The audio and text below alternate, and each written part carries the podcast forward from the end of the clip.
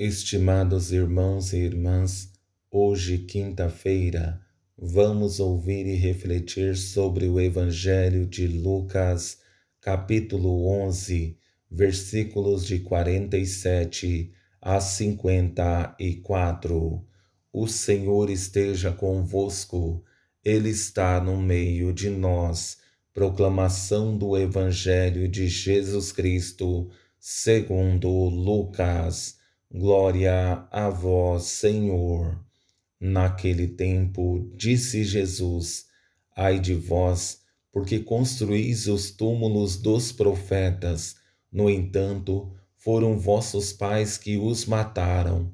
Com isso, vós sois testemunhas e aprovais as obras de vossos pais, pois eles mataram os profetas e vós construís os túmulos.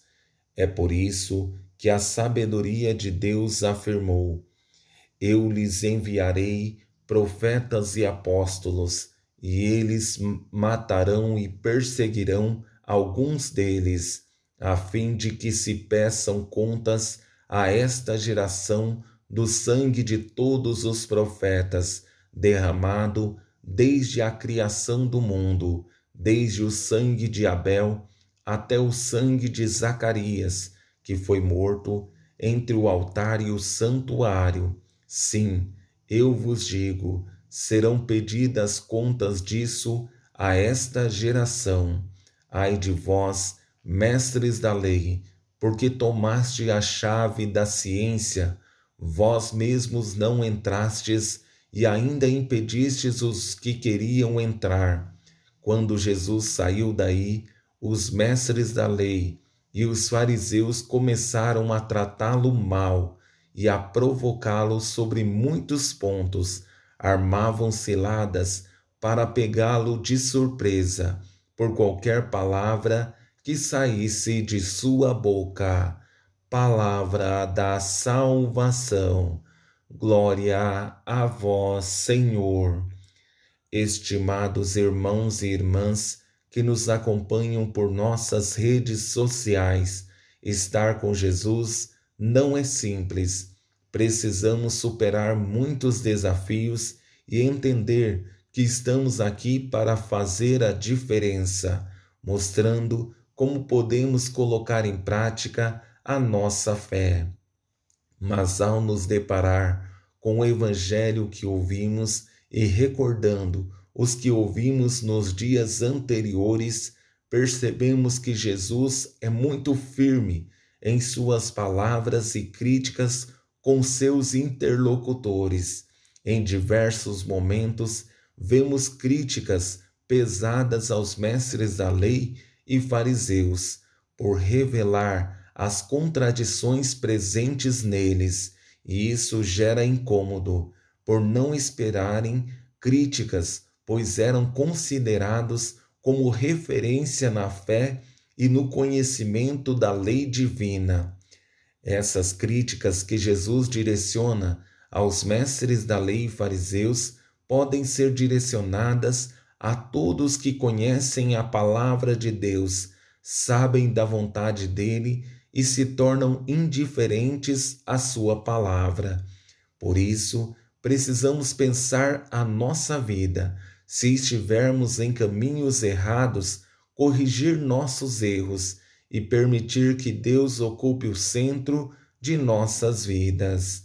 Ao refletir sobre esse Evangelho, quero destacar três críticas de Jesus que são atribuídas aos mestres da lei e fariseus, mas também podem se voltar para nós caso não acordemos do sono espiritual que pode estar acontecendo conosco. Na primeira crítica, com relação aos profetas. Na segunda, o sangue dos profetas continuam sujando as mãos deles. E na terceira, são portadores do conhecimento de Deus, mas se tornaram barreira para a graça. Ao olhar para essa primeira crítica, percebemos a primeira contradição na vida deles no que se refere aos profetas, porque são pessoas que se passam por boas, mas na realidade legitimam o mal que os pais fizeram. Por isso, Jesus inicia sua crítica da seguinte forma: Ai de vós, porque construís os túmulos dos profetas. No entanto, foram vossos pais que os mataram. Com isso, vós sois testemunhas e aprovais as obras de vossos pais, pois eles mataram os profetas e vós construís os túmulos. Nesse contexto, percebemos que as contradições estão presentes não somente em suas palavras, mas também em suas ações, porque esse gesto que Jesus evidencia no texto revela que falta disposição para uma mudança de vida. Dessa forma, entramos na crítica mais pesada que Jesus os acusa de estarem com as mãos manchadas com o sangue dos apóstolos e profetas, pessoas que procuraram colocar em prática o projeto de Deus, mas foram perseguidos e mortos por aqueles que deveriam ser apoiadores na missão. Eu lhes enviarei profetas e apóstolos, e eles matarão e perseguirão alguns deles, a fim de que se peçam contas a esta geração do sangue de todos os profetas derramados desde a criação do mundo, desde o sangue de Abel até o sangue de Zacarias, que foi morto entre o altar e o santuário. Sim, eu vos digo, serão pedidas contas disso a esta geração. É uma pena que aqueles que deveriam ser exemplo usou de seu lugar de destaque como meio para sua satisfação. Não entenderam a missão e muito menos se comprometeram com ela. Pelo contrário, perseguiram e mataram aqueles que queriam ajudá-los a fazer um caminho certo.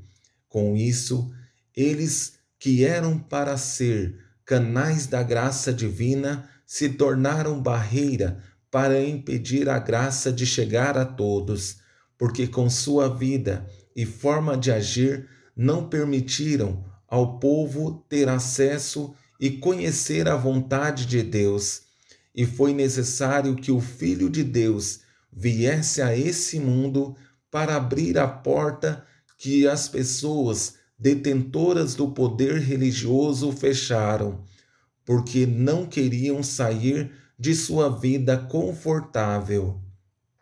Ai de vós, mestres da lei, porque tomaste a chave da ciência, vós mesmos não entrastes e ainda impedistes os que queriam entrar. A pior coisa que pode acontecer em nossa vida é perceber que aqueles que deveriam ser referência na fé se tornaram obstáculo para a graça divina. Isso é triste, porque esperamos das pessoas que são referência que nos ofereça Deus, mas o que acontece é o contrário.